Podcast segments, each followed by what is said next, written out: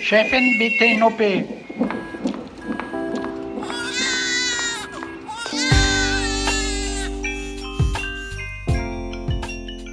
Hallo und herzlich willkommen zum Güncast, der vollkommen unzensierten Sprechstunde mit Dr. Mandy Mangler. Hallo Mandy. Hallo, ich freue mich, dass wir wieder zusammengekommen sind. Außerdem begrüße ich hier im Bereitschaftszimmer des Auguste-Victoria-Klinikums in Berlin-Schöneberg die unvergleichliche Anna Kemper vom Zeitmagazin. Oh, das ist ja süß. Vielen Dank. Auch von mir herzlich willkommen. Ich bin Esther Kugelbohm vom Tagesspiegel und ich freue mich auch sehr auf diese 35. Folge unserer Sprechstunde. Heute wird sich hier alles um ein ganz wichtiges Thema im Leben vieler Personen mit Uterus drehen, der Fruchtbarkeit, auch Fertilität genannt und dem Kinderwunsch. Betrachten wir dazu vielleicht nochmal das Leben unserer imaginären Frau, die wir hier im Göncast regelmäßig begleiten. Sie ist ja mittlerweile so Anfang 30 und manchmal denkt sie so, wie geht's eigentlich meinen Eizellen? Und wenn ja, wie viele habe ich eigentlich noch? Und wenn ich es wirklich drauf anlegen würde, könnte ich dann eigentlich schwanger werden? Und wenn ja, wie lange würde das wohl dauern? Ja, Mandy Esther, kleiner Transparenzhinweis. Wir haben alle Kinder und kennen daher dieses zwickmühlig diffuse Gefühl, das einen in diesem Alter überfallen kann, ähm, aus erster Hand. Also schließlich ist das ja eine Entscheidung, die so grundsätzlich das Leben verändert wie keine andere. Und das ist dann halt so ein Cocktail aus, bin ich bereit, soll ich es wagen, ändert sich dann nicht mein ganzes Leben und will ich das überhaupt? Und natürlich der Klassiker, wäre der Partner oder die Partnerin an meiner Seite eigentlich ein gutes Elternteil? Also Husband Material, wie neulich meine Freundin Anne gesagt hat. Ja, oder habe ich dann plötzlich zwei Kinder an der Backe, denen ich morgens die Unterwäsche rauslegen und die Schuhe binden muss? Ja, dann stellt sich auch schon die Frage ganz grundsätzlich, ob es überhaupt Kinder braucht. Also ich finde Kinder erstmal gut, weil wir drei waren ja auch mal welche und wärt ihr also nicht geboren worden im Speziellen, hätte ich euch schon auch vermisst. Ja, oh, danke. Will danke. ich natürlich auch. Danke. Ja. Ähm, aber wie war das denn bei euch? War euch immer klar, dass ihr Kinder haben wollt oder wie ist es euch da ergangen? Nö, also ich wollte ganz lange keine Kinder haben, beziehungsweise habe mich gar nicht so richtig mit meinem Kinder, möglichen Kinderwunsch auseinandergesetzt. Ich war zum Beispiel auch mal Babysitterin in meinen Zwanzigern und fand es immer super nervig. Also die, auf die Kinder von anderen aufzupassen, fand ich ganz, ganz furchtbar und dachte mir so, oh Gott, zum Glück habe ich damit noch nichts zu tun. Aber irgendwann dann so mit äh, Mitte 30 war ich dann schon auch plötzlich ziemlich interessiert daran, mal auszuprobieren, wozu so ein weiblicher Körper eigentlich so in der Lage ist. Ja, ich fand Kinder immer relativ unterhaltsam und äh, dachte, ja, so zwei, drei Kinder, das wäre schon ganz schön. Und du, Anna? Ja, ich hatte nie so diesen intuitiven Kinderwunsch, also was viele Frauen ja erzählen, dass sie, wenn sie Babys sehen oder schwangere Frauen sehen, denken, oh, das will ich auch. Dieses total irrationale ähm, Gefühl, das habe ich überhaupt gar nicht gehabt, obwohl ich Kinder eigentlich immer mochte. Und deswegen war das für mich auch irgendwie schwierig, weil ich das nicht so emotional entscheiden konnte, sondern mhm. irgendwie rational. Und da habe ich mich lange extrem schwer mitgetan und dann ja auch erst sehr, sehr spät äh, ein Kind bekommen. Mhm. Also viele, die sich so mit ihrem Kinderwunsch auseinandersetzen, machen sich ja womöglich vorher Gedanken über ihre Beziehung. Und man liest ja auch immer wieder, dass sich gerade in den ersten zwei Jahren nach der Geburt eines Kindes viele Paare trennen. Ja, da gibt's eine groß angelegte Studie zu dem Thema und äh, unter dem Motto Machen Kinder glücklich. Die wurde so europaweit durchgeführt und hat über eine Million Menschen befragt. Und da kam raus, ja, Kinder machen glücklich, aber nur unter bestimmten Bedingungen. Und welche Bedingungen sind es? Diese Bedingungen sind äh, erstens ausreichend Geld. Also wenn Eltern trotz Kindern genug Geld haben, um ihre Rechnung zu bezahlen, dann tragen Kinder zum Glücklichsein bei. Wenn man finanzielle Sorgen hat, dann werden Kinder auch schnell zu so einem Sorgenfaktor und machen weniger glücklich. Laut der Studie bereiten Kinder unter 10 Jahren auch mehr Freude als Kinder zwischen 10 und 14 Jahren. Oh, das wage ich echt zu bezweifeln. Also so zwei- bis dreijährige können ja auch wahnsinnig anstrengend sein, äh, meiner bescheidenen Erfahrung nach jedenfalls, wohingegen man sich mit Zehnjährigen ja. schon ganz gut unterhalten kann ja, und aber, ins Kino gehen kann. Und aber so mit 13, wenn die Pubertät kommt, wird es vielleicht auch wieder ein bisschen schwierig. Ist das Zeitfenster sehr klein. Ja, und dann hat die Studie herausgefunden, je älter die Eltern, ähm, desto unglücklicher machen also die Kinder, könnte man zusammenfassen. Also dass Eltern unter 45 Jahren sind glücklicher als Eltern über 45 Jahren. Na schön, dann habe ich ja noch elf glückliche Monate vor mir. Genieße sie, du solltest jetzt gehen, Anna. Absolut. Dann auch sehr interessant, das ist der vierte Punkt, den diese Studie herausgefunden hat, dass verheiratete Paare mit Kindern glücklicher sind als äh, ohne Kinder. Und das gilt aber nur für Paare, die gemeinsame leibliche Kinder haben. Also die diese Kinder auch gemeinsam produziert haben. Also aus meiner Sicht ist ja Glücksempfinden nicht nur eine sehr individuelle Sache, sondern vor allem eine total schwankende Sache. Also ich mhm. bin auf jeden Fall deutlich glücklicher an einem Morgen, äh, wenn mein Kind nachts keinen Pseudokropustenanfall hatte und ich sehr schön durchgeschlafen habe. Und ich bin natürlich auch wesentlich glücklicher, wenn ich weiß, dass ich für mein Kind eine liebevolle Kita-Betreuung habe. Mhm, ja, total, finde ich auch. Es gibt auch noch eine weitere ganz interessante Studie aus Deutschland, nämlich das 2008 gestartete Beziehungs- und Familienpanel PairFam. Das ist ähm, eben auch so eine riesengroße angelegte Studie, ähm, Längsschnittstudie zur Erforschung von partnerschaftlichen und familiären Lebensformen in Deutschland. Und da heißt es ganz interessant, traditionsgemäß gelten Kinder als größtes Glück. Aber heute gibt in Deutschland eine deutliche Mehrheit der Befragten an, sie wären mit ihrem Leben auch ohne Nachwuchs zufrieden. Und statistisch gesehen machen uns Kinder in dieser Studie nicht glücklicher und wie sich die Lebenszufriedenheit von Eltern entwickelt, hängt vor allem vom Einkommen, vom Alter und von den gesellschaftlichen Rahmenbedingungen ab. Und was man auch sagen kann, dass in Deutschland eine schlechte Vereinbarkeit von Familie und Beruf ähm, einer der Knackpunkte zu sein scheint, weil besonders berufstätigen Müttern schlägt diese Doppelbelastung deutlich aufs Glücksgefühl und auf die Psyche auch. Man sieht also, gesellschaftliche Strukturen spielen bei Glück und Zufriedenheit eine sehr große Rolle. Hm, also unsere imaginäre Person treibt das auch um und sie fragt sich, wie kriege ich das eigentlich alles unter einen Hut? Arbeit, Kind und wo bleibe ich denn eigentlich selbst und wo bleiben wir als Paar? Ich glaube, es ist ganz wichtig, dass man sich gerade als Paar darauf vorbereitet, wie das Leben mit Kind so laufen soll. Also wie ist das Finanzielle, wie machen wir das mit der Elternzeit oder wie teilen wir uns die ganze Care-Arbeit? Weil, also ich glaube, da kann es böse Überraschungen geben, wenn man das nicht tut.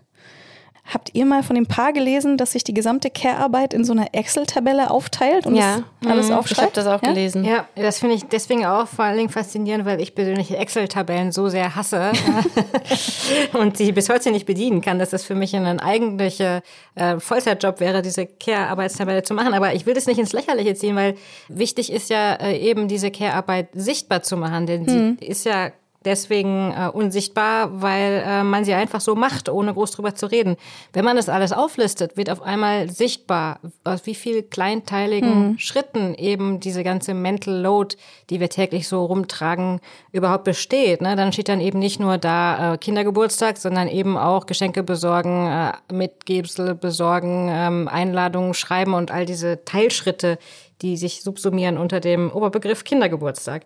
Trotzdem in der Praxis wird es natürlich dann nicht ohne ähm, Spaß abgehen, wenn da jetzt äh, Leute schreiben, wer wann den Müll rausgebracht hat, einkaufen mhm. gegangen ist und den Geschirrspüler ausgeräumt hat. Das ist ja schon eigentlich ein bisschen merkwürdig. Ich fand es am Anfang auch ein bisschen verrückt, aber man muss gar nicht so die schlecht gelaunten, streitenden Paare aus dem eigenen Umfeld angucken, die sich dann über ungleiche Care-Arbeitsverteilung ähm, auseinandersetzen, sondern einfach mal so nüchterne Statistiken. Und da gibt's vom Familienministerium eine sehr schöne Analyse zum Gender Care Gap. Ja, Mandy, genau. Äh, der Gender Care Gap, also der unterschiedliche Zeitaufwand, den Frauen und Männer für unbezahlte Sorgearbeit aufbringen. Und da liegen die Frauen ausnahmsweise mal vorn. Ähm, das kann man alles auch auf der Homepage von dem Ministerium nachlesen. Dort wird nämlich gesagt, dass Care-Arbeit sämtliche Arbeiten im Haushalt und Garten umfasst und die Pflege und Betreuung von Kindern und Erwachsenen sowie ehrenamtliches Engagement und unbezahlte Hilfen für andere Haushalte. Sogar die Anfahrtszeiten werden bei der Berechnung des Gender Care Gaps mit einbezogen. Zu Recht, wie ich finde. Mhm. Und das äh, statistische Gender Care Gap beträgt 52,4 Prozent. Also das bedeutet, Frauen verwenden durchschnittlich täglich 52,4 Prozent mehr Zeit für unbezahlte Sorgearbeit als Männer. Umgerechnet sind das 87 Minuten Unterschied. Das ist fast ein ganzes Fußballspiel, Leute. So leisten Männer pro Tag im Schnitt zwei Stunden und 46 Minuten unbezahlte Sorgearbeit. Bei Frauen sind es vier Stunden und 13 Minuten. Ja, und unsere junge imaginäre Frau, die wir hier im Güncast begleiten, die ist in Gefahr, weil die größten Unterschiede beim Gender Care Gap ähm, sich bei den 34-Jährigen zeigen. In dieser Altersgruppe beträgt der Gender Care Gap sogar 110 Prozent. Das heißt, Frauen verbringen durchschnittlich täglich fünf Stunden und 18 Minuten mit Care-Arbeit. Die Männer, die dazu gehören, dagegen nur zwei Stunden und 31 äh, Minuten. Und in dem Alter haben natürlich viele Familien kleine Kinder und diejenigen, die sich um die Kinder kümmern und beruflich zurückstecken, sind dann die Frauen. Und ich finde das richtig krass alles und frage mich, auf welcher Basis die Frau bis zu 110 Prozent mehr Care-Arbeit oder mehr Arbeit im Haushalt erledigt. Und ich kann dafür keinen Grund finden. Ja, so Folge zu Ende. Schwanger werden geht nicht. Fertilität ist irrelevant. Wir können einpacken, nach Hause mhm. gehen. Äh, so geht's irgendwie nicht. Na, jetzt warten wir mal. Also sagen wir doch mal, unsere junge Frau überlegt sich das alles ganz, ganz genau. Sie hat eine Partnerin, die Bewusstsein für die ungerechte Verteilung der Care-Arbeit hat und beide haben sich geschworen, eine Beziehung auf Augenhöhe und mit Gleichberechtigung zu führen. Esther, können wir dann vielleicht doch fortfahren und zwar mit dem Thema, was für die Erfüllung des Kinderwunsches letztendlich essentiell ist, nämlich der Fruchtbarkeit? Ja, okay, ähm, wir machen weiter, aber an dieser Stelle nochmal ein kleiner Reminder, ohne jetzt zu Oma-mäßig rüberkommen zu wollen, aber Augen auf bei der Partnerinnenwahl, Leute. Also am besten, man checkt vorher schon mal, mit wem man es da zu tun hat ähm, und wie der oder die so drauf ist. Und es spricht ja auch gar nichts dagegen, das haben wir gerade schon gesagt, ähm, sich zusammenzusetzen und sich in Ruhe zu überlegen, mhm. wie dann eben so ein Alltag ähm, mit Baby oder auch später mit Kleinkind und Schulkind aussehen kann. Ja. Also unsere junge Frau ähm, fragt sich jetzt hier an dieser Stelle, kann ich eigentlich selbst was tun, um meine Fertilität beizubehalten oder womöglich sogar noch zu steigern? Und was muss ich beachten, wenn ich plane, in naher Zukunft ein Baby zu bekommen? Danke auch euch, lieben HörerInnen, dass ihr euch mal wieder so intensiv mit unserer kleinen Instagram-Umfrage beschäftigt habt. Wir hatten euch ja diesmal gefragt, welche Fragen ihr zum Thema Fertilität habt. Und das Spektrum eurer Fragen beleuchtet auch schon ganz gut die Größe und Relevanz dieses Themas. Eine ganz wichtige Frage, die ihr uns gestellt habt, lautet zum Beispiel, wie stelle ich überhaupt fest, dass ich fruchtbar bin? Und zwar jetzt ohne, dass ich gleich zum Beweisantritt schwanger werden muss. Ja, danke für diese sehr gute Frage. Also erstmal gilt, wenn man gesund ist und regelmäßige Zyklen hat, und wir haben ja in der letzten Folge gelernt, wie wir gesund bleiben können, dann ist die Wahrscheinlichkeit recht hoch, dass es auch mit der Fruchtbarkeit alles klappt und in Ordnung ist.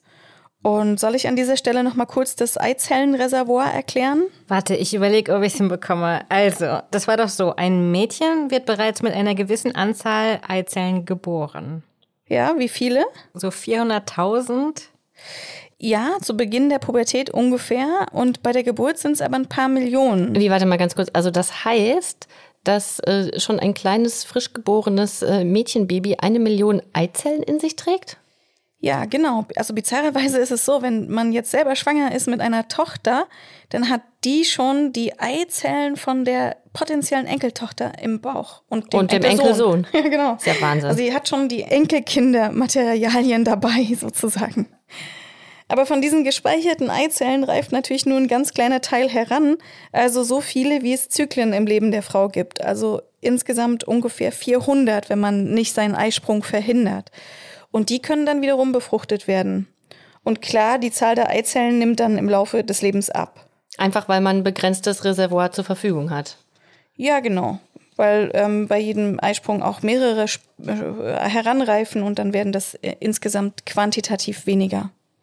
Und hört auch dazu gerne nochmal in unsere Folge zu Social Freezing rein, wo wir erklärt haben, was eigentlich die Vor- und Nachteile ähm, dieser Methode sind, dieser Methode der Eizellenentnahme und Lagerung die vielleicht für manche in Frage kommt, die ihren Kinderwunsch ähm, aufschieben wollen und eben dieser Endlichkeit der Eizellenproduktion ähm, zuvorkommen wollen. Nochmal zurück zu der Frage unserer Hörerin. Also wie stellt sie denn jetzt fest, dass sie fruchtbar ist? Ja, da würde sie erstmal ganz einfach anfangen und also eine Zyklus-App zum Beispiel oder irgendeine Dokumentation für ihren Zyklus äh, haben.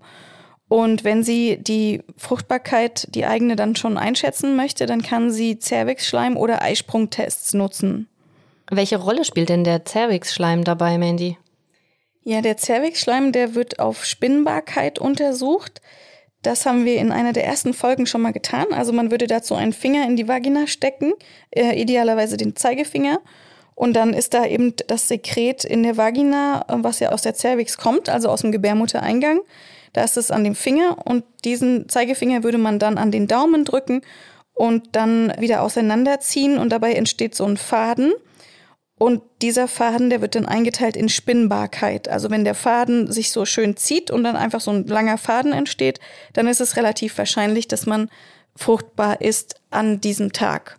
Okay, und Eisprungtest, das sind ja diese ganz einfachen Urintests, die man in der Drogerie bekommt. Mhm. Die kann man sich überall kaufen. Das sind so eine kleinen Tests, äh, so Streifen. Äh, da macht man Urin drauf und dann zeigt dieser Test an, ob man seine fruchtbaren Tage im Zyklus hat oder nicht. Da wird der LH-Peak gemessen, also die Größe des LHs. Das ist ja dieses Hormon, was die Eizellen heranreifen lässt. Und das kann man eben im Urin nachvollziehen. Und damit man jetzt nicht äh, in einem Zyklus irgendwie 20 Tests verbraucht, Mandy, also ähm, an welchen Tagen denn ungefähr, wenn ich diese Zyklus-App nutze, mhm. kann ich denn mit diesen Tests anfangen, dass das Sinn ergibt ja, oder erfolgversprechend Frage. ist? Aha. Also man weiß das so ungefähr immer, wenn man die Länge seiner Zyklen weiß, dann kann man die einfach halbieren. Also wenn man jetzt selber einen 26-Tages-Zyklus hat, dann einfach durch zwei teilen, dann wäre Tag 13 zum Beispiel ein guter Tag, dass man um den 13. Zyklustag eben diese Urintests durchführt. Oder man nimmt Zykluslänge minus 14. Das kann man auch machen, weil diese zweite Zyklusphase ist immer relativ stabil. Und dann ähm, hat man ungefähr den Tagesbereich, wo der Eisprung stattfinden könnte. Okay, das sind dann äh, die Grundlagen. Wenn der Zyklus regelmäßig ist, dann ist es ein gutes Zeichen. Aber wenn er unregelmäßig ist, kann es auch komplett normal sein. Also was kann denn äh, unsere Frau sonst noch tun, um ihre Fertilität einzuschätzen? Ja, sie kann natürlich erstmal die Gynäkologin ihres Vertrauens aufsuchen und mit ihr besprechen, wie die Zyklen sind und dann auch einen Ultraschall durchführen, um zu gucken, sieht man da in den Eierstöcken die kleinen Follikel, also die Eizellen, die kann man unter Umständen sehen und dann kann man auch Blutwerte bestimmen, und zwar FSH, LH und AMH. Was verbirgt sich denn dahinter? FSH und LH, die haben wir hier schon ab und zu mal bewegt. Diese Hormone, die kommen aus dem Gehirn und sorgen dafür, dass der Eierstock Hormone überhaupt produziert. Also die sind sozusagen ein Zeichen auch dafür, wie der Eierstock funktioniert. Und AMH ist ein Zeichen dafür, das Anti-Müller-Hormon, wie viel Follikel noch im Eierstock übrig sind. Also ein quantitatives Zeichen. Das wird direkt aus so einem kleinen Vorläufer-Eizellen gebildet und spiegelt also die Anzahl der möglichen Eizellen im Eierstock wider.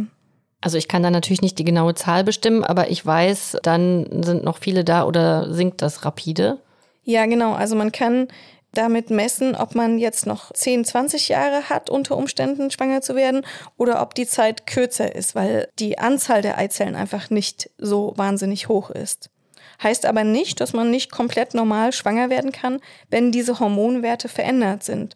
Die sind so, so ein bisschen ein Wegweiser. Man muss sie vorsichtig interpretieren. Hm, aber Mandy, das sind ja jetzt schon sehr spezielle Untersuchungen. Wann ist es denn wirklich sinnvoll, das zu machen? Wirklich schon, wenn ich äh, heute entscheide, ich möchte schwanger werden und dann gehe ich morgen zur Gynäkologin und lasse diese ganzen Werte untersuchen? Normalerweise geht Frau ja immer erst dann zur Gynäkologin, wenn sie nach mehreren Zyklen nicht schwanger geworden ist. Also bei einer Anfang 30-Jährigen sinnvollerweise erst nach einem Jahr. Und in dem Jahr muss sie dann natürlich auch an den fruchtbaren Tagen Sex gehabt haben. Und dann, wenn das eben nicht geklappt hat, schwanger zu werden, dann wird sie mit der Ärztin gemeinsam nach Ursachen äh, suchen. Ja, und ihr ahnt es schon, dass wir auf den unerfüllten Kinderwunsch in Extrafolgen natürlich noch zu sprechen kommen. Aber vielleicht können wir jetzt sofort einen wichtigen Unterschied klären, nämlich den zwischen Infertilität und Sterilität. Ähm, Sterilität, das bezeichnet die Problematik, dass man nicht schwanger wird, also gar nicht. Und, und Infertilität ist, wenn man zwar schwanger werden kann, aber diese Schwangerschaft immer wieder vorzeitig enden. Also Manny, man würde wirklich, wenn man jetzt 30 äh, ist und es ein Jahr lang ähm, probiert hat und es hat nicht geklappt, dann würde man wirklich schon von Sterilität sprechen?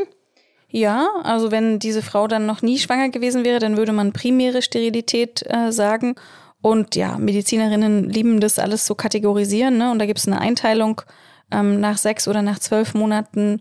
Dann würde man davon sprechen, genau. Und jetzt würde ich aber noch mal auf was zurückkommen, was du vorhin erwähnt hast, nämlich dieses Anti-Müller-Hormon, mhm. ja, womit man ja schon so ein bisschen bestimmen kann, was man noch für eine ovarielle Reserve sozusagen übrig hat. Und ich habe ähm, irgendwie gelesen, vielleicht äh, kannst du was dazu sagen, Mandy, dass es so Startups gibt, mhm. ähm, die diesen Wert bestimmen und dann irgendwie einem sozusagen Druck machen, ähm, je nachdem, wie dieser Test ausfällt, dass man doch vielleicht mit dem Schwangerwerden etwas schneller beginnen sollte. Ja, da kann man sich irgendwie so eine Fertilitätscheck-Pakete kaufen und da ist das AMH auch Bestandteil davon. Das ist schwierig, weil also auf der einen Seite ja, es ist ein super Wert, um das mal so wegweisend einzuschätzen.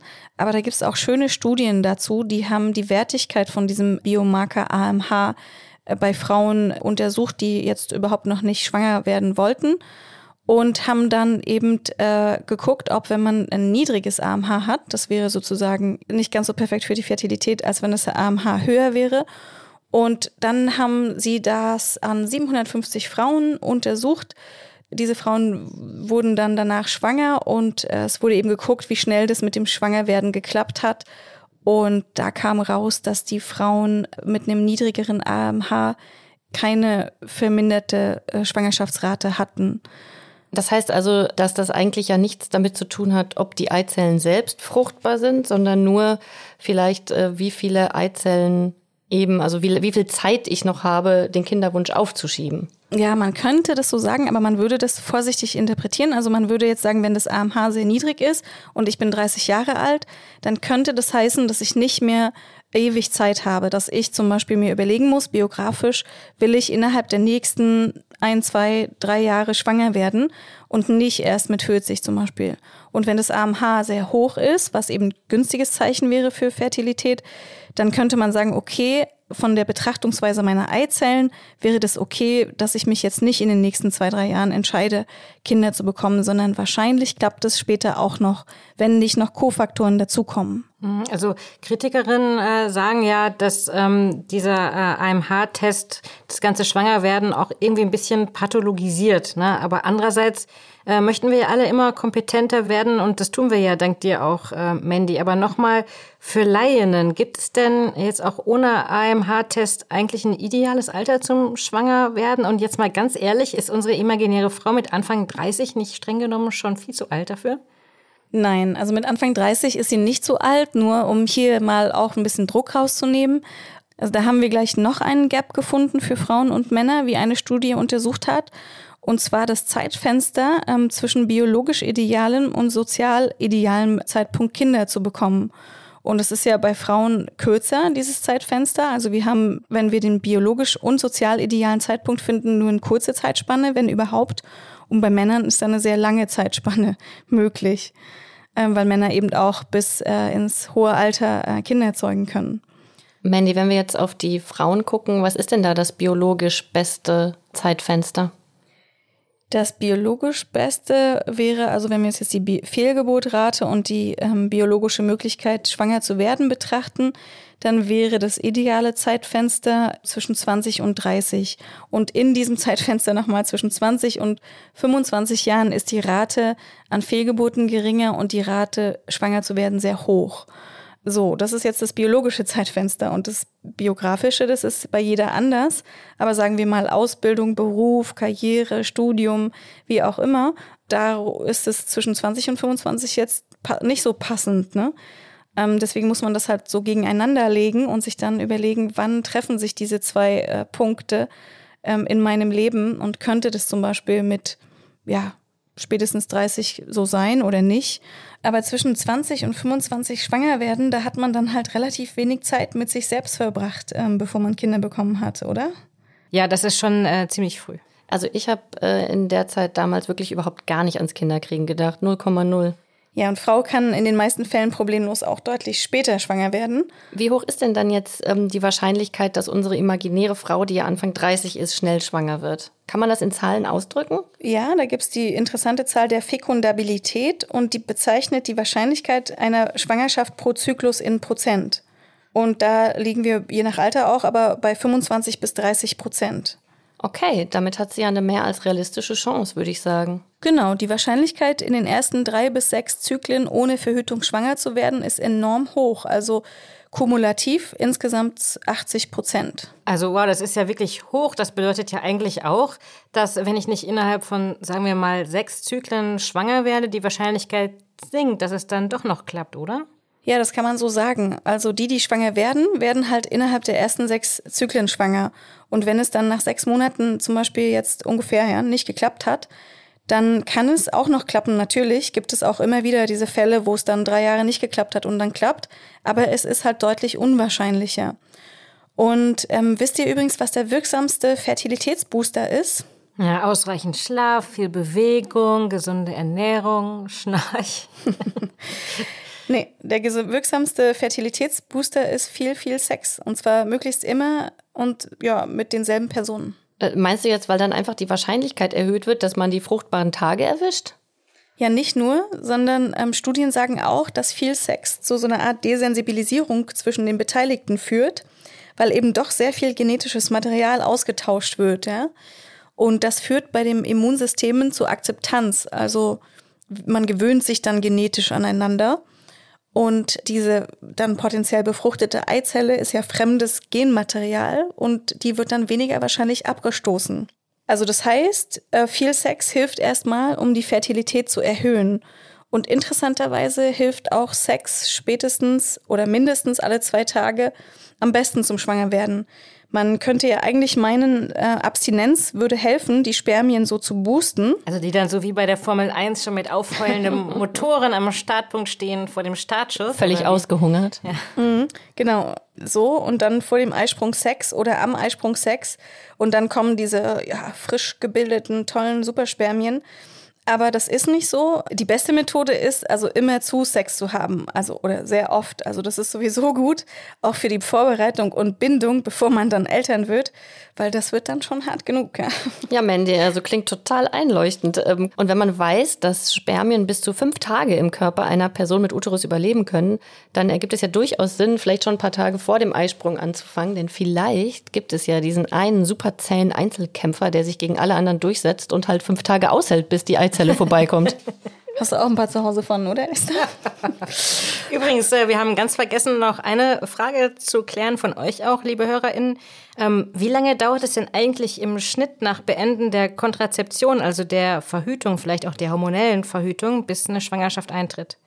Ja, kommt auf die Verhütung drauf an. Ne? Also bei Kondom logischerweise braucht man gar keine Pause, aber bei der Pille, da gibt's die Post-Pill-Amenorrhoe, also dass man eben keine regelmäßigen Zyklen erstmal bekommt, nachdem man die Pille absetzt. Das kann unter Umständen Monate dauern, bis zu einem Jahr ist dann normal, bis eben wieder ein normaler Zyklus eintritt, ein regelmäßiger. Und so ist es eben. Das kommt darauf an, wann wieder regelmäßig Zyklen da sind. Aber das macht es dann nur ein bisschen schwerer, den Eisprung zu bestimmen. Schwanger werden kann man dann doch trotzdem, auch bei unregelmäßigem Zyklus. Ja, kann man auch. Aber bei dieser Postpillen-Amenorrhoe, da ähm, finden dann unter Umständen auch keine Eisprünge statt. Wenn wir nochmal über den äh, Zeitpunkt reden, an dem man Sex hat zur ähm, Empfängnis, äh, ist es eigentlich möglich, Mandy? Das ist ja etwas, was auch äh, eine Hörerin uns gefragt hat und was man immer mal wieder so geraunt hört. Ist es möglich, das Geschlecht des potenziellen Babys über den Zeugungszeitpunkt zu bestimmen? Mandy, gibt es da irgendwas Evidenzbasiertes? Da heißt es ja immer wieder, eine Befruchtung zwei Tage vor dem Eisprung ergibt ein Mädchen und eine Sex am Eisprung ergibt ein Junge. Esther, du hast ja auch drei Jungs. Wie hast du das gemacht? Mandy, ich erinnere dich, du hast auch drei Jungs. Äh, ich habe aber keine Ahnung, wie ich das gemacht habe. Okay, na gut. Gibst uns keine Insider-Tipps, ne? ähm, aber da ist tatsächlich was Wahres dran, also an diesem Zeitpunkt Sex zu haben im Zyklus in Bezug auf den Eisprung. Und zwar wurden da Spermien untersucht und ihr wisst ja, dass die Geschlechtsbestimmung eben durch das Spermium passiert. Ja, also da ist äh, sozusagen der, der, fehlende Baustein äh, drinne, um das Geschlecht des zukünftigen Kindes zu bestimmen, also das X oder das Y-Chromosom. Und Spermien, die ein X-Chromosom äh, haben, also weibliche Kinder produzieren, die sind äh, schwerer, weil sie mehr genetisches Material tragen und dadurch langsamer, aber leben länger. Und die Spermien, die ein Y-Chromosom tragen, die sind schneller, haben weniger genetisches Material und leben dafür kürzer. Aber deswegen ähm, ergibt es schon Sinn, also in Bezug auf den Eisprung sich zu überlegen, wann man Sex hat, wenn man es denn überhaupt beeinflussen möchte. Es ist jetzt nicht perfekt beeinflussbar, aber es hat schon seine Rationale. Das heißt also, die Einzelkämpfer, von denen vorhin schon mal die Rede war, das sind dann äh, meistens die Spermien mit dem weiblichen Genmaterial. Ja, genau. Das sind dann in Wirklichkeit Einzelkämpferinnen. Ah ja. Aber äh, Leute, habt ihr Lust auf ein äh, kleines Quiz? Na, immer. Ja, super. ihr seid ganz begeistert, ich sehe schon. Und zwar habe ich ein paar Fragen mitgebracht, ganz interessante. Und zwar ähm, Dinge, die ich im Rahmen von Fertilität gefunden habe, die man sich kaufen oder anschaffen kann oder die man tun kann. Und ähm, ja, ich sage dir einfach und ihr ratet, ob es diese Dinge wirklich gibt. Als erstes Fatty Lily aus Silikon. Sieht aus wie eine kleine Menstruationstasse, aber mit einem langen Silikonschwanz. Und muss man sich in die Vagina stecken vor den Gebärmuttereingang, um das Sperma dort zu halten. Gibt's oder gibt's nicht? Was meint ihr? Der Name also, klingt schlüssig. Der Name klingt, als hätte sich den tatsächlich jemand überlegt, Ferti Lili. Gibt's bestimmt, aber ob das funktioniert? Mm, das glaube ich auch Mandy, nicht. Mandy, ja, uns auf. Gibt es und ähm, Studien dazu habe ich nicht gefunden, aber äh, fand ich sehr interessant, ähm, so ein kleines Ding, was man sich dann da eben so als mechanistischer Gedanke eben in die Vagina äh, steckt. Dann Push-It Activator Spray. Und zwar ein Spray, das man sich also unter die Zunge spritzen kann mit allen B-Vitaminen. Und da soll man zwei Stöße morgens und abends, 20 Minuten vor der Mahlzeit, reinspritzen. Gibt's oder gibt's nicht? Na, das gibt's bestimmt, aber wobei soll das denn helfen? Genau, weil ähm, Vitamin B ähm, halt die Fertilität anstoßen kann. Und da sind wir schon, also ja, es gibt es, dieses Push-It Activator Spray mit Vitamin B-Komplexen, die man natürlich auch über die Nahrung zu sich nehmen kann und die man nicht in so einem Spray unbedingt braucht. Sehr schön, auch das äh, richtig. Dann das dritte, ein äh, Fertility Saliva Test Mini-Mikroskop. So als Schlüsselanhänger oder wie muss ich Also ist das, das ein Speicheltest oder ja, was? da muss man seinen Speichel raufmachen, steht da, und dann könnte man sein Progesteron aus dem Speichel dort selber mikroskopieren. Das war ist relativ bizarr, sieht's aus, wie so ein kleiner Lippenstift und da guckt man da so durch und ist auch eine kleine Lampe dran und sieht ähm, seinen getrockneten Speichel. Quatsch, das kann doch nicht funktionieren. Das gibt's nicht. Ja, und vor allem, was, was fange ich dann mit der Information an? Hm. Ja, also es gibt es. Fertility Saliva Test Mini-Mikroskop. Völlig bizarr. Da machst du eben deine Spucke rauf und die macht dann so Muster angeblich und dann kannst du gucken, ob du fertil bist oder nicht. Also nichts gegen ähm, ähm, Tests aus dem Speichel. Die sind sicherlich Teil der Zukunft, aber nicht mit so einem Mini-Mikroskop von irgendwie äh, Amazon. Völlig merkwürdig. Dann meint ihr, es gibt ein Besamungskit für zu Hause, wo man eben so eine Sa Auch Mann genannt? ich verstehe. Sehr gut. Ähm, nee, aber da gibt es so eine Spritze, wo man das Sperma reintun kann und das kann man sich dann in die Vagina spritzen. Kann Also, man das kaufen? Das bei gibt's auf jeden Fall. Das glaube ich auch. Das glaube ich auch. Ja? Ich kenne auch Leute, die sowas benutzt haben. Okay, ja, gibt es. Mhm, fand ich auch sehr interessant. Das kann man natürlich, da gibt es natürlich Evidenz dafür, wenn man das richtig macht, dann kann man damit eben den Sex ersetzen und äh, eben den, das Sperma in die Spritze tun und dann eben in die Vagina spritzen zu den bestimmten Tagen. Das, das hilft, genau. Ihr kennt euch aus. Dann gibt es, meint ihr, Conceive Plus Fertilitätsgleitmittel, also Gleitgel, was dafür verkauft wird, um die Schwangerschaftsrate zu erhöhen. So eine Art Fliegenfänger, Klebstoff, der dann die Spermien mehr so äh, innerhalb der Vagina hält. weiterlenkt. Mhm, ja, so eine Art. Ja, es wird nicht so beschrieben, wie das gemacht wird. Es wird so ein bisschen gesagt, ja, das hält dann die Spermien äh, länger äh, frisch so. Benutzt dieses Gleitgel. Gibt's, würde ich sagen. Ja, genau. Conceive Plus wird es, es wird auch so verkauft. Das finde ich bizarr, weil es natürlich nicht hilft, schwanger zu werden, aber ähm, es hilft natürlich, Sex zu haben, ähm, was ja die Grundvoraussetzung jetzt erstmal ist. So, dann ähm, meint ihr, es gibt Mascupro-Testo-Tabletten für Männer, die Testosteron angeblich enthalten, Maca und Ginseng. Das ist dann so eine Art Nahrungsergänzungsmittel. Ja, genau. Mhm. Also meine Erfahrung jetzt aus diesem Quiz ist, es gibt nichts, was es nicht gibt. Ja, genau. Ähm, ja, man kann sich also Tabletten kaufen mit Testosteron und Maca und Ginseng. Das finde ich interessant. Aber die soll dann der Mann nehmen. die muss dann der Mann nehmen, genau nicht die Frau aus Versehen. Und das würde auch die Fertilität äh, erhöhen, steht dann dort. Okay, sehr schön. Dann als letztes Herbal Gel aus Ingwer, Ginseng, Johannisbrot und Maca. Was ist eigentlich Maca? Maca ist eine peruanische Wurzel, die in den Anden gewonnen wird und nachweislich entzündungshemmend wirkt und dadurch die Fertilität erhöhen kann. Also ich habe jetzt gelernt, also wie Anna gerade schon gesagt hat, also auf dem Markt gibt es nichts, was es nicht gibt. Und ich glaube, speziell auf dem Markt der äh, Zusatzstoffe oder der Ernährungsergänzungsmittel, da kann man einiges pulverisieren und untermischen, was glücksversprechend ist. Aber was ähm, mir jetzt irgendwie so auffällt bei diesen ganzen Sachen, das ist ja einfach irre, wie man versucht mit der, äh, man muss es ja einfach sagen, Verzweiflung von vielen Paaren, ja. wo es mit dem Kinderwunsch nicht klappt, daraus ein Geschäft zu machen ja. und einfach weiß, äh, man greift nach jedem Strohhalm mhm. und verkauft deswegen ähm, irgendwie abstruses Zeug und irre teure ähm, Sachen, mhm. nur um eben diese Verzweiflung auszunutzen und damit dann ein Geschäft zu machen. Ja. Oder wie seht ihr das? Mhm. Absolut. Ja, es gibt noch Fertilitäts-Yoga, ähm, Bluetooth-Thermometer. Ähm, es ist ein Riesenmarkt voll mit Aberglaube und wirklich schwierigen, schwieriges Feld, finde ich. Mhm, aber jetzt gibt es ja auch Nahrungsergänzungsmittel, die ich jetzt nicht einfach äh, von irgendeiner abstrusen Quelle bei Amazon bestellen kann, sondern die es tatsächlich auch in der Apotheke gibt, ja, mhm. äh, die irgendwie versprechen, dass sie eben die Chancen, schwanger zu mhm. werden, ähm, erhöhen. Mandy, was würdest du denn wirklich jetzt aus deiner Sicht empfehlen, was man nehmen kann, um eben sinnvollerweise das Schwangerwerden zu unterstützen oder den Körper darauf vorzubereiten, ein Kind zu bekommen. Mhm. Also genau, der, dieses Nahrungsergänzungsmittel, ist nochmal ein ganz eigener Markt. Da könnten wir locker ähm, ein, zwei Folgen extra dazu aufnehmen. Und jetzt so kurz gefasst gibt es eben ähm, Nahrungsergänzungsmittel einzeln, zum Beispiel ähm, Selen, Zink, auch Ginseng, Maca, ähm, Vitamine, verschiedene Omega-3-Fettsäuren und so. Und dann gibt es Präparate, die das alles zusammenfassen, wo man nur ein Präparat nehmen muss, wo das alles so kombiniert zusammen ist. Und das ist relativ teuer meistens auch. Kann man so ungefähr sagen, eine Tablette ein Euro meistens so.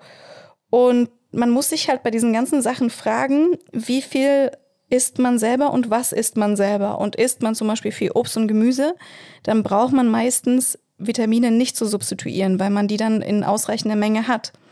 Und Vitamine kann man zum Beispiel auch überdosieren. Und wenn man jetzt aber sich mangelernährt oder weiß, man ernährt sich sehr einseitig oder man isst vegan, vegetarisch, da gibt es ja ganz verschiedene Herausforderungen auch, dann ergibt es schon Sinn, sich mit diesen Nahrungsergänzungsmitteln auseinanderzusetzen. Und womit ich mich dann auseinandersetzen würde, wären eben ähm, Selen und Zink. Das beides evidenzbasiert so, dass es zum Beispiel die Geschwindigkeit für das Eintreten der Schwangerschaft erhöht.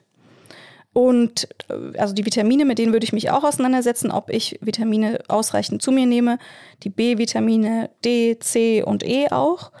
Und ja, dann würde ich mich, insgesamt würde ich mich einfach mit diesem Thema mal beschäftigen. Was habt ihr denn genommen? Habt ihr zum Beispiel Folsäure genommen, als ihr schwanger werden wolltet? Oh ja, Folsäure habe ich genommen. Das war immer schon so ein kleiner Schritt in der Apotheke, dass klar war, okay, jetzt ist es offiziell, vielleicht äh, werde ich wirklich bald äh, schwanger. Wobei Folsäure natürlich für die Fertilität äh, irrelevant ist, aber nützlich ist für das spätere Baby. Mandy, kannst du noch mal erklären, warum? weil dann, äh, wenn man Folsäure nimmt, dann treten Neuralrohrdefekte an dem äh, späteren Baby ähm, weniger häufig auf. Also das sind einfach schwere Fehlbildungen am Rücken und wenn man seinen Folsäurespiegel anhebt, dann tritt es gemindert auf. Und Mandy, was ist denn eigentlich mit Eisen und Schilddrüse? Ich erinnere mich, dass mir meine Gynäkologin nach äh, Bluttest gesagt hat, wenn ich keine Eisentabletten und Schilddrüsentabletten nehme, dann werde ich auch auf keinen Fall schwanger. Ja, also das braucht man auch erst testen, wenn man ein Problem hat, nicht ähm, einfach so und Eisen, dann hast du vielleicht einfach einen Eisenmangel gehabt und dein Eisenwert war niedriger. Das wirkt sich jetzt nur bei sehr schweren Fällen wirklich auf die Fertilität aus. Und Schilddrüse, ja, die sollte man sowieso ab und zu mal testen. Und da gibt es so Richtwerte, dass diese Schilddrüsenwerte eine bestimmte Einstellung haben sollten. Aber der ist in den allermeisten Fällen ist es alles ganz normal und man braucht es nur testen, wenn man nicht schwanger wird, wenn man es ausprobiert hat und es ging nicht. Also kurz zusammengefasst könnte man sagen, dass man mit einem Besuch bei der Gynäkologin seines Vertrauens eigentlich ganz gut gerüstet ist, weil die einem dann schon auf den Weg mitgeben wird, was man eigentlich braucht und was man nehmen kann und was überflüssig ist. Mhm, genau. Ein besserer Ratgeber als das Internet auf jeden Fall. ja, im Internet findet man halt leider viel zu viele Dinge, die ähm, potenziell nicht relevant sind. Aber viel Geld kosten. Genau. Ihr habt uns auch noch gefragt, ähm, das würde mich auch echt persönlich mal interessieren, weil man hört ja immer, okay, du willst schwanger werden, jetzt musst du möglichst stressfrei und regelmäßig leben. Das ist natürlich eine, für die meisten von uns eine totale Illusion. Also Mandy, ist es wichtig, möglichst stressfrei und tiefenentspannt zu leben, wenn mhm. man schwanger werden möchte? Ja, da findet man häufig so Aussagen dazu, oh, der Stress, der muss weniger werden und so. Da darf man eben nicht vergessen, dass Stress eben auch positiv sein kann Und mit Stress ist eigentlich mehr so gemeint die Situation in der Gebärmutter und die Antioxidantien in unserem Körper, also das, was dann auch wirklich biochemisch ankommt von Stress. Also was uns krank macht und zum Beispiel dann eben den Zyklus verändert und unregelmäßige Zyklen produziert. Aber da muss man schon ein extrem stressiges Leben haben, dass der Zyklus wirklich ähm, unregelmäßig wird. Das ähm, schafft man nicht so einfach. Äh, eine weitere Frage war noch, ähm, ob ich direkt nach dem Sex in die Kerze oder in den Kopfstand gehen soll. Ob das wirklich hilft, die äh, Spermien in die richtige Richtung zu lenken oder ist es Quatsch? Das ist äh, eine sehr interessante Frage und da habe ich mir sehr viel Mühe gegeben, Studien dazu zu finden. Ich weiß jetzt auch, was Kerze in Yogasprache heißt, nämlich Savangasana. Und ich habe keine Studie gefunden, die jetzt so ganz eindimensional Kerze nach dem Sex, ja, nein, schwanger werden, höhere Rate untersucht hat. Aber es gibt eine interessante Studie von einer niederländischen Forscherin van Rijswijk, die hat also nach Insemination untersucht, wenn man 15 Minuten liegen bleibt, ob das dann eine höhere Rate an Schwangerschaft ergibt oder wenn man gleich sofort aufsteht nach Insemination. Also wenn einem zum Eisprung eben das äh, Sperma in ähm, die Gebärmutter gespritzt wird, was tut man danach idealerweise? Und da kam raus, dass die Frauen, die 15 Minuten gelegen haben, eben nicht erhöht schwanger wurden und die Frauen, die gleich aufgestanden sind, sogar ein bisschen besser schwanger wurden. Das wurde in der Studie so erklärt, dass man sagte, ja, wir stellen uns das so mechanistisch, eindimensional vor. Das Sperma geht einfach geradeaus zum Uterus, aber das äh, macht es auch schon ganz alleine, bewegt sich ja ganz gut und der Uterus hilft auch noch mit, das Sperma in die richtige Richtung zu lenken. Mandy, wenn du sagst, äh, der Uterus hilft da mit, ähm, kommt da auch der Orgasmus ins Spiel? Ja, genau, das ähm, passt sehr gut zusammen. Und zwar ähm, zieht sich ja beim Orgasmus die Gebärmutter wellenförmig zusammen und diese Wellen helfen eben auch, um äh, Sperma in die richtige Richtung zu lenken, beziehungsweise das Sperma aus dem Vagina-Gewölbe, nennt man das hinten in der Vagina, raus so, so wie so anzusaugen. So, ja? Also Orgasmen sind gut für Schwangerwerden. Okay, danke Mandy. Ich habe das Gefühl, heute echt viel gelernt zu haben. Ich auch. Ähm, wisst ihr übrigens, was mich so ein ganz kleines bisschen ähm, verrückt macht? Also viele Formulierungen, wenn es um Schwangerwerden geht. Wenn man sich da mal in den Netzforen umschaut, dann findet man ganz viele Gruppen, die heißen so etwa Hibbelschwestern 2022 und so. Und das finde ich immer ein bisschen zum Fremdschämen. Bin ich jetzt gemein oder geht's euch ähnlich? Ja, ich finde das auch irgendwie äh, schwierig. Die heißen dann, wir setzen was an oder üben fürs Baby.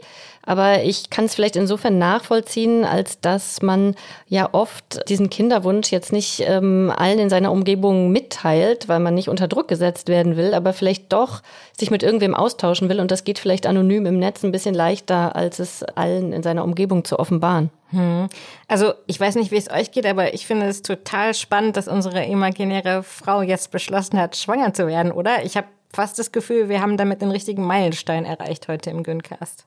Ja, aber wir wissen ja auch noch gar nicht sicher, ob es ähm, auf Anhieb geklappt hat bei ihr. Ja, wahrscheinlich wird es ein bisschen dauern bei all dem, was sie hier im Güncast schon erleiden musste. Ja, aber bevor wir jetzt zum Ende kommen, ähm, hier unsere Mitbringsel-Aktion. Also hier mal reingreifen, da sind so kleine ähm, Tüten drin. Mmh, der Adventskalender. Beutel. Ja, sieht ein bisschen aus wie Adventssäckchen. Das stimmt, Aber passend es ist zur eine Jahreszeit. Menstruationstasse drin, Mandy. Und Danke. ich habe noch eine kleine Tablette drin. Übersieht Ja. man fast. Mandy. Ich auch. Folsäure. Eine Ah. Folsäure-Tablette. Und ich habe hier rote Flüssigkeit, diesmal ohne Alkohol, weil Fer- Folge Fertilität. Roten Tee und den tun wir jetzt in die Menstruationstassen rein. Ähm, Esther, komm her. Ich gieße dir da den Tee rein. Warum hast du uns jetzt den Tee mitgebracht, Mandy? Ja, zum Entspannen ein bisschen. Ich glaube, man, es lohnt sich auch bei dem Thema einfach, ja, locker zu bleiben, Tee zu trinken und ähm, ja, zu vertrauen. Okay, also ich bin schon total entspannt und ähm, trotzdem trinke ich jetzt noch mal so einen kleinen Schluck Tee und ähm, bin in Erwartung des Effekts. Moment. Prost, Leute. Ach ja, Prost erst noch mal. Also auf unsere 35. Folge. Ja. Also wir entspannen uns beim Thema Kinderwunsch und Fertilität und ähm, trinken ab und zu mal einen Tee zwischendurch und machen uns nicht zu viel Stress. Das ist ein schönes Schlusswort, Mandy. Danke dir ähm, für deine Zeit und ähm, danke auch unserem feinfühligen Aufnahmeleiter Markus. Und wenn ihr nicht bei Instagram seid, dann legt endlich einen Account an, nur um uns zu folgen. Wir haben da demnächst ein bisschen was vor. Ansonsten schreibt uns gerne an güncast.tagesspiegel.de. Bis bald. Ciao. Ciao.